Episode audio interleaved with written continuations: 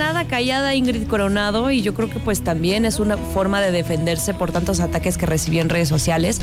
Fue un lamentable deceso eh, la partida de Fernando de Solar el pasado junio, pero además de esta profunda tristeza hay unos encontronazos terribles entre las dos mujeres que compartió su vida, hablando de Ingrid Coronado y Ana Ferro. La verdad es que Ingrid no inició la guerra, fue, recordemos, Ana Ferro diciendo que eh, Ingrid Coronado le estaba exigiendo más Guerra dinero. de mujeres. Obviamente Ferro tiene información que le dejó el señor Fernando Sí. del Solar desde lo que vivió él. Exacto. También la señora eh, Ingrid Coronado, pues ha de decir, híjole, ven y te comento qué es lo que pasó adentro de mi casa. Exacto. Porque tú no, tú no lidiaste con, con el hinchamiento mediático, tú no lidiaste con un hombre que él, él mismo reconoció. Yo cuando supe que estaba enfermo, entré en depresión, entré en mucho odio y coraje. Él lo dijo en varias entrevistas. Igual y ese coraje y, es, y, y- y esa situación que, que la- lo trajo aturdido, pues lo llevaba también a la casa con la misma Por Ingrid. supuesto. Y tú eres un ser individual y no tienes por qué también estar. Digo, entiendes la situación y dices, bueno, él está ahorita con un duelo y lo está tomando.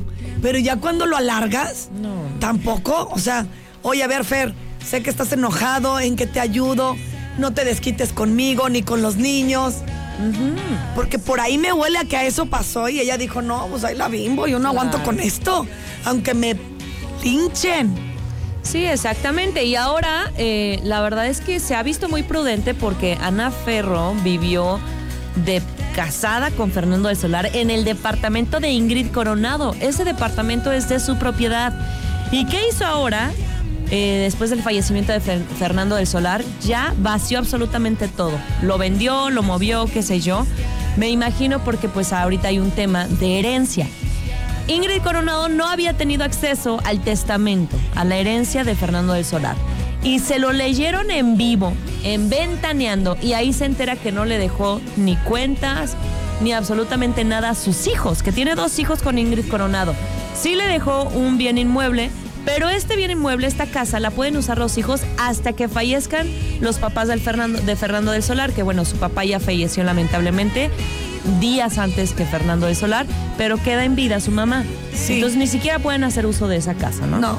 Y, y tenemos el audio eh, cuando Ingrid Coronado pues está confirmando esta versión, diciendo que en efecto pues va a iniciar eh, alguna eh, proceso como para saber qué va a pasar con la herencia de sus hijos. Dice, claro que a mí no me tiene que dejar nada y ni lo esperaba, pero a sus hijos pues yo sé, sí Yo también en pienso lo mismo.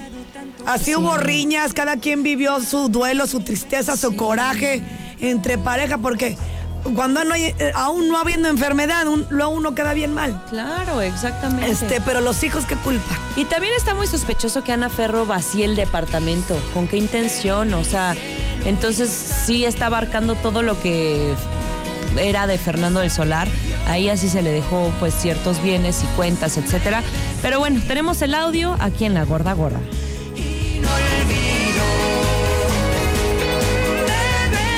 Este departamento está en un fideicomiso. Sí. El departamento es de- era de los dos, pero al estar en un fideicomiso y faltar una de las personas del fideicomiso es para la otra persona. Ajá. Él estuvo viviendo ahí estos últimos ocho años Sí. y actualmente eh, su viuda vive de forma ilegal en el departamento. Yo no había querido hacer ningún movimiento porque estaba de alguna manera respetando Ah, no, que claro. estaba pasando por un proceso y nosotros también eh, Sí, no había claro. tenido la Obvio. energía ni el tiempo ni las ganas de querer iniciar un juicio. Eh, hubo una noticia recientemente en donde hablaban que ya lo había vaciado, mis abogados investigaron y efectivamente cuando él había muerto, me parece que a los 15 días ya no había muebles, no había cuadros, no había refrigerador, no había nada. Evidentemente eso lo, me imagino que lo va a tener que regresar, pero honestamente ese es un, un trámite legal que no he iniciado. El albacea es una figura que está en los testamentos, que es quien se encarga de ver que se haga lo que la persona que escribió el testamento solicitó. Pero eh, hoy por hoy no tengo la información de, eh, Los beneficiarios de los del beneficiarios de las cuentas. Solo sé que no son mis hijos y que no soy yo, porque por eso no me pudieron dar la información. Entonces a mí, Claro. a mí, lo- o sea, este, este asunto sí me sorprendió honestamente, porque yo no esperaba que, que eh, dejar a mis hijos eh, desprotegidos, de esta manera, evidentemente, pero ahora sí que lo que diga el, juicio de sucesión, que es una obligación que tenemos los padres, yo por mí no me metería en otro juicio. ya son demasiados, pero es algo que tenemos la obligación de hacer. Muy sensata, Ingrid. Y como que es muy asesorada, eh, cada palabra en su lugar. Y pues sí, Ingrid, yo te lo digo así, es el derecho de tus hijos. Hay que ver porque a veces, desafortunadamente, pues hay una manipulación por otra persona. Y ahorita el Ferro no está actuando debidamente.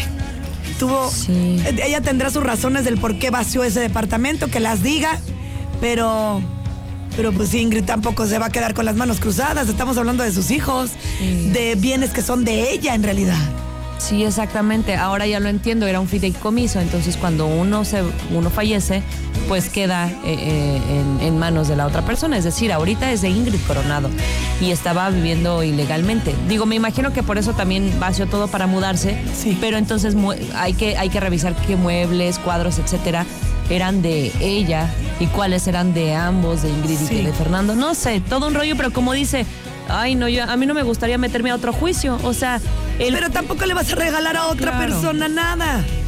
Y, vas, a, y vas, a, vas a preguntar qué pasó, porque a mis hijos no les tocó. Ingrid es una mujer independiente económicamente y muy trabajadora. Entonces no creo que esté luchando eh, para ella. No. Es para sus hijos, para que también se queden en paz y tranquilos. Híjole, qué lamentable. Pero bueno, esta fue la gorda gorda. No se queden con este sabor de boca, mejor quédense con un sabor, uff, exquisito, delicioso. ¿Qué les digo? Ya cuando digo, cuando escucho el diablo, se me hace agua la boca con la tradicional pizzería italiana. Tienen un servicio de verdad, ahorita que estamos como en este jetreo del día a día, un servicio rápido, pero además de calidad, las cosas bien hechas. Para que disfruten de un menú de clásicos paninis, tienen deliciosas ensaladas, sus famosísimas pizzas de gran calidad, precio y atención. Además pueden brindar y celebrar con este toque de vinos de mesa y sus cócteles al estilo Diablo. Dos sucursales, Constituyentes y Avenida Universidad. 10 con 57, vámonos con más, la pausa musical y regresamos.